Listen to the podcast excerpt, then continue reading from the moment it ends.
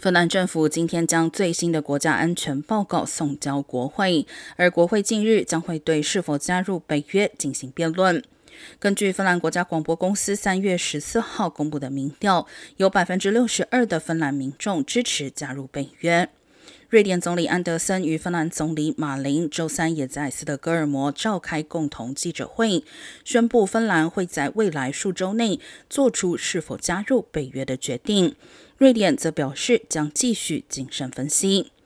瑞典将于九月进行大选，因此瑞典执政党极力避免在选战中纳入北约议题。但瑞典媒体也预测，芬兰将会在仲夏节之前提出申请，将连带影响瑞典是否提出申请。